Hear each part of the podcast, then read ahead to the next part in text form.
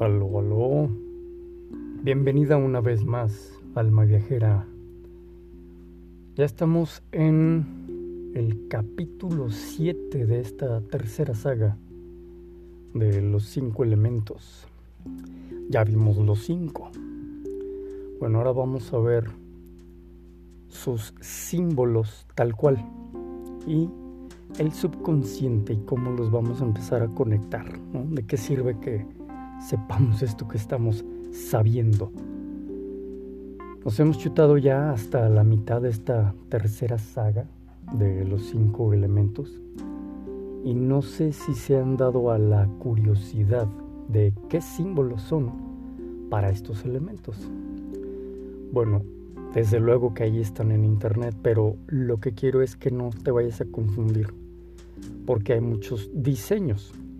Los diseños no son propiamente el símbolo, son diseños. Entonces vamos a ver el parámetro para lograr afinar el criterio de qué es y qué no es el símbolo para cada uno de estos cinco elementos. El símbolo para los elementos se toma del símbolo base triángulo. El triángulo como tal nos habla simbólicamente de la generación, es decir, de lo que se genera a partir del principio masculino y el principio femenino. El resultado es el hijo o la síntesis de estas dos fuerzas, donde uno unificado con otro uno nos da por resultado un 3. Este 3 como síntesis nos dice que existe el principio de unión y de logro. De otra manera, no podría existir el 3, que en este caso es el triángulo. Vamos a verlo desde la dimensionalidad. La primer dimensión, la dimensión 1, de solo una dimensión, es simbólicamente un punto, pero nosotros como seres humanos no podemos entenderlo más que a nivel conceptual, mental. No sabemos qué es experimentar ni ser en una única dimensión. Entonces, que quede claro que solo lo podemos percibir a manera conceptual, simbólica. Entonces, si ponemos un punto en un pintarrón o en un pizarrón, al final sigue siendo materia que si nos acercamos con un microscopio a la tinta con la que se escribió el punto, pues sigue teniendo esa tridimensionalidad. Entonces, con esto quiero que, que te metas en la textura a que la dimensión 1 no la podemos percibir no desde nuestro punto de conciencia cotidiano. Entonces, de este punto, en esta perspectiva simbólica tenemos que, para hacerse en una segunda dimensión, digamos que lo estiramos, o mejor expresado, por reflejo de sí mismo, se crea del punto la línea y ahí ya tenemos dos dimensiones. Aquí entra de nuevo que si el punto es, digamos, el creador o el origen o una intención mágica, el reflejo es la creación. Nosotros a su imagen y semejanza o la manifestación de dicha intención mágica, respectivamente. No, y de hecho no es la manifestación, es el proceso. Ese es el reflejo, el proceso. Entonces, si el punto es el creador, el proceso de su creación es la línea. Si la intención mágica es el punto, el proceso para manifestar, no la manifestación, el proceso de manifestar esa intención mágica es la línea. Entonces, del punto que por reflejo nace la segunda dimensión, que es la línea, ahora generamos un tercer punto. Ahora, en estos tres puntos, ya tenemos un triángulo. Ya tenemos tres dimensiones. Esa síntesis o generación resultado de estas dos primeras fuerzas. En la línea, cada punto de los extremos es una de estas dos fuerzas y que comprendemos como principio masculino y principio femenino. Una vez llegamos a este punto, ahora vamos a pasar a otra perspectiva, otra capa de lectura del símbolo del triángulo. Cuando la punta está hacia arriba, entonces habla de un símbolo masculino, activo. Mientras que si la punta es hacia abajo, entonces el símbolo que nos habla es de lo femenino. Lo puedes asociar muy fácil. Triángulo activo con punta hacia arriba porque está proyectando. Es una carga o atributo de proyección, de ahí que sea activo. La punta es hacia arriba, es decir, aspiración hacia arriba, buscar. Para reforzar aún más esta idea, piensa en un falo, que es símbolo de lo masculino. Proyección, principio activo. Un triángulo pico arriba es un pene. ¿Sale? Triángulo pasivo es con punta hacia abajo. Este lo puedes asociar a una vagina, es decir, receptiva. Así tienes que ambos triángulos manejan ambos atributos de la creación, donde punta arriba es activo, punta abajo es pasiva, o principio pasivo, o principio punta arriba activa. Activo, pasivo, ¿sale? Bueno, comprende que no estamos hablando de hombre o mujer, sino de principios que rigen el universo, la creación misma. Aquí lo que busco es que empieces a leer desde un plano más elevado, desde lo simbólico, no desde lo sexual, hombre-mujer, no desde la personalidad. Si es una personalidad que se proyecta como masculina o una personalidad que se proyecta como femenina. Aquí estamos yendo todavía más arriba, principios. El triángulo con punta arriba luego entonces es atribuido al elemento fuego, que es un elemento activo obviamente. El triángulo con punta hacia abajo está asociado al elemento agua, que es pasiva y receptiva, de naturaleza esencialmente femenina. El triángulo de fuego es simbólicamente rojo. El triángulo de agua es simbólicamente azul. Ya tenemos el símbolo que representa el elemento fuego y el símbolo que representa el elemento agua. Ahora nos falta el asociado a la tierra y al del aire. Para la tierra también es un triángulo de orden receptivo, es decir, con la punta hacia abajo. Esto nos habla de que la tierra como tal es receptiva. A su vez, pues ella es la que recibe para poder gestar la vida. Aquí lo que hace que el símbolo del agua, como el de la tierra, donde ambos son un triángulo con punta hacia abajo, se diferencien, es que el de la tierra lleva una línea horizontal que cruza el triángulo. Aquí tenemos que, por obviedad, para el elemento aire ahora, el símbolo asociado también es un triángulo con la punta hacia arriba, siendo así un elemento activo y de principio masculino, como del fuego. Y de igual manera, para diferenciarlo, el triángulo del aire lleva una línea que lo cruza de manera horizontal.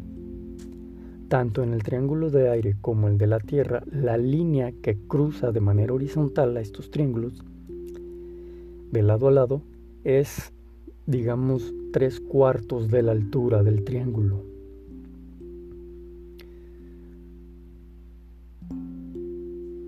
Para el símbolo mm, Aquí tenemos que por obviedad para el elemento aire, al ser activo, recordarás que está asociado a la mente. La mente, si te fijas, es proyectiva, todo el tiempo está buscando.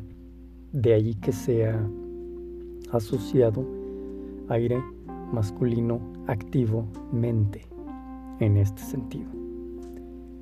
Así como la tierra es receptiva, el, el agua es receptiva.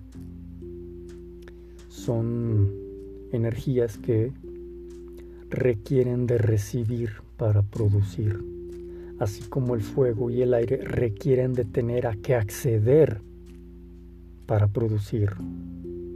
¿Te fijas? Ahí están los principios activo y activo y femenino que requieren de mm, alinearse, de unificarse.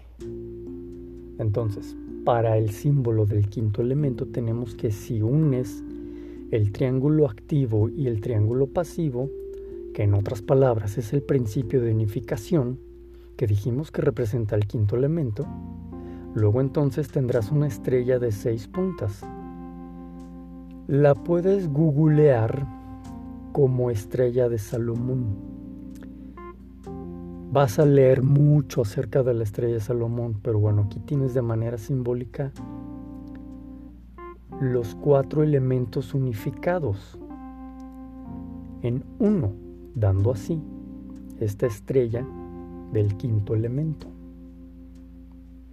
pues los cuatro están unificados.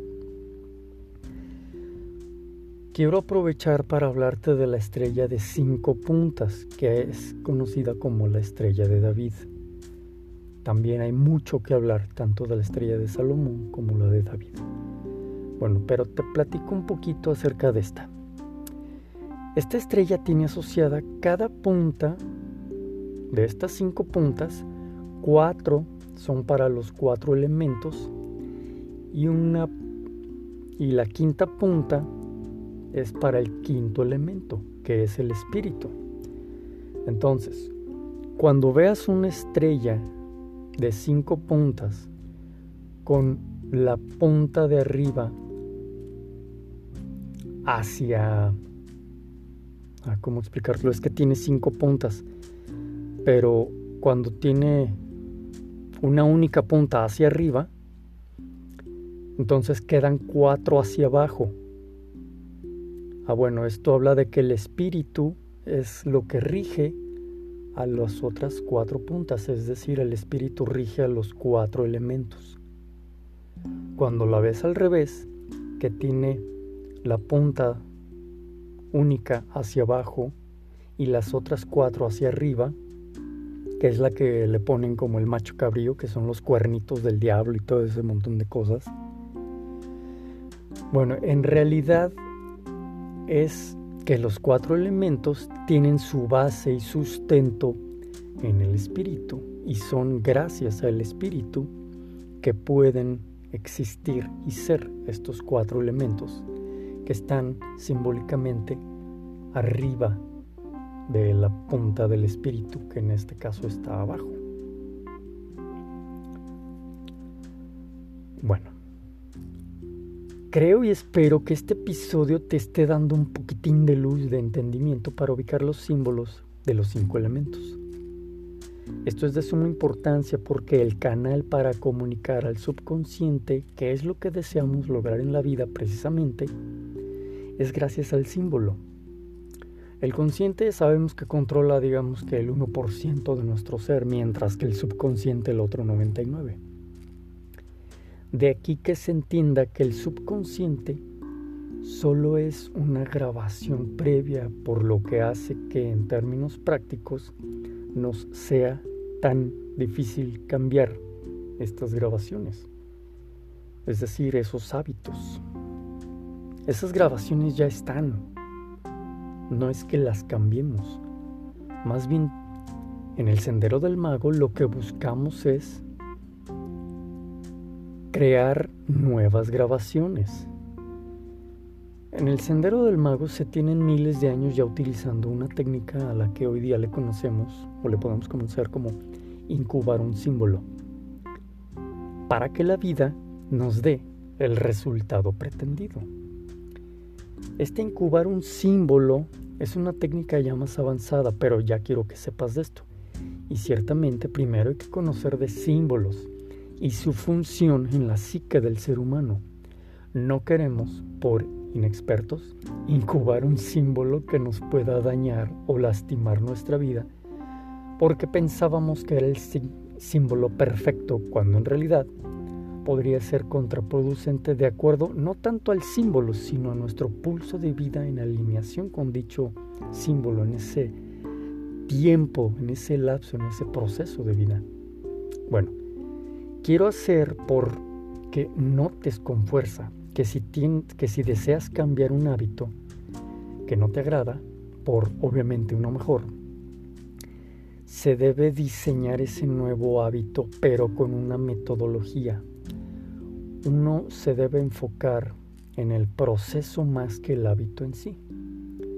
Por ejemplo, si no tengo el hábito de llevar mi diario mágico y que te hago mucho hincapié en que es un hábito que hay que implementar en el camino del mago, es parte de lo que te quiero acercar aquí en Pluma de Fénix, a fin de hacer conciencia con nuestra alma.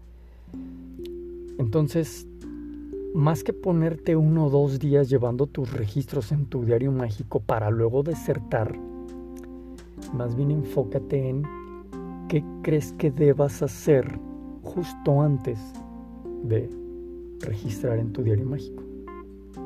Esto hace que el proceso sea más asequible, más ligero, más llevadero y que lo vayas integrando poco a poco en esas dinámicas de vida. Entonces ve ubicando las piezas del rompecabezas. Por un lado tienes tu consciente, por el otro lado el subconsciente. Estos dos están en un lado. En otro se requiere de un puente que conecte el consciente con el subconsciente. Este puente es el lenguaje simbólico, es el medio de comunicación entre tu consciente y tu subconsciente. A fin de reprogramar con una nueva lectura de la vida, debemos hacer lo que te platico, enfocarnos en el proceso y metodología para llegar a efectivamente incubar un símbolo en el subconsciente. Por el momento, los primeros pasitos son que comiences a llevar tu diario mágico, que detectes qué deberías estar haciendo antes de llevar tu registro, tu narrativa, que te haga llegar al punto de sí hacer tu diario mágico. A lo mejor es si ya sabes meditar, si ya estás en una ecuación de meditación, a lo mejor eso es lo que debes hacer antes. No lo sé esto cada quien. Si a fin de que te pongas a crear una nueva inercia y o hábito sano de llevar un diario mágico necesitas terminar de lavar los trastes, entonces date cuenta que de eso va y que así es como te funciona. Esto va de microcambios como sacar tu diario y tenerlo a la mano o tu pluma del destino justo en el tocador o en el buró de tu cama, porque escribes en la cama, no sé. Esto ya es de tónica muy personal, pero creo que me caches la idea. Ubica los pasitos antes y antes y antes, antes el pasito antes, el pasito antes, el pasito antes, hasta que ves de corridito lo que te hace llegar a ese implantar un nuevo hábito. Y una de las mejores maneras de implantar un nuevo hábito es la acción concreta, porque eso es que ya lo estás manifestando. Bueno, regreso al símbolo. Ten muy en cuenta que el símbolo es lo que comunica al subconsciente y esa es la clave. Cuando hacemos un decreto, el que haga que aporte o no es la calidad del decreto es decir, tu estado de pensamiento mágico con el que lo haces. Si tu estado está en la vigilia, Solo te verás repitiendo sin cesar y eso no es decretar.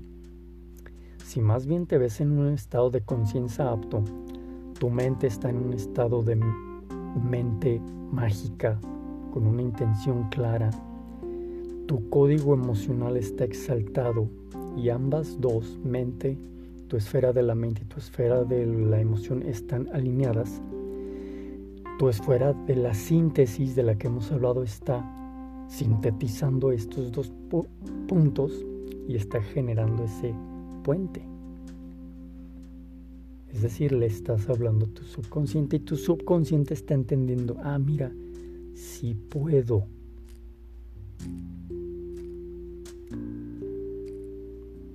Por ejemplo, justo antes de caer dormida o justo al despertar, es cuando el cerebro está en un estado óptimo, es cuando está funcionando, digamos, más en carne viva, el subconsciente. El consciente todavía no se activa.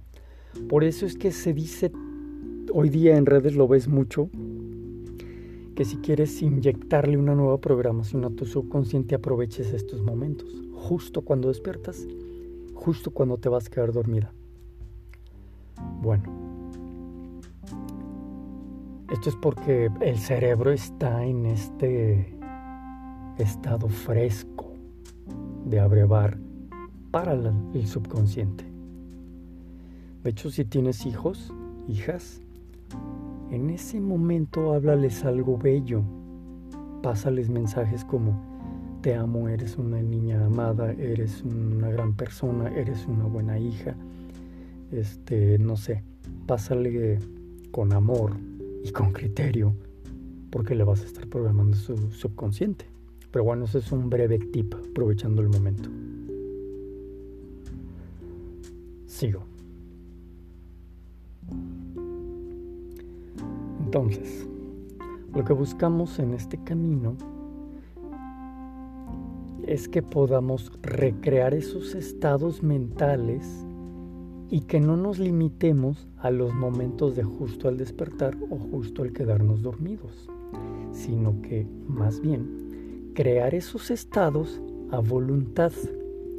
Bueno, para eso estamos aprendiendo de símbolos y demás cuestiones que te voy platicando aquí. Y de verdad que...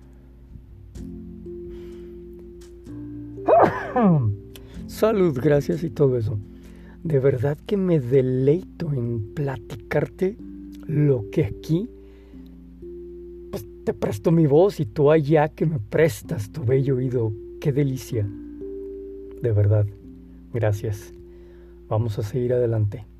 Ya quiero terminar esta entrada porque, híjole, ya, ya llevo más de 23 minutos. Bueno, recuerda que estoy en Twitter como arroba Gerardo Topete M, la G, la T y la M en mayúsculas, todo pegado, arroba Gerardo Topete M. Mi nombre es Gerardo Topete y te agradezco ser parte de Pluma de Fénix, un podcast para el alma. Comparte a quienes tu corazón ya te lo dicta. Seguimos adelante. Buen camino.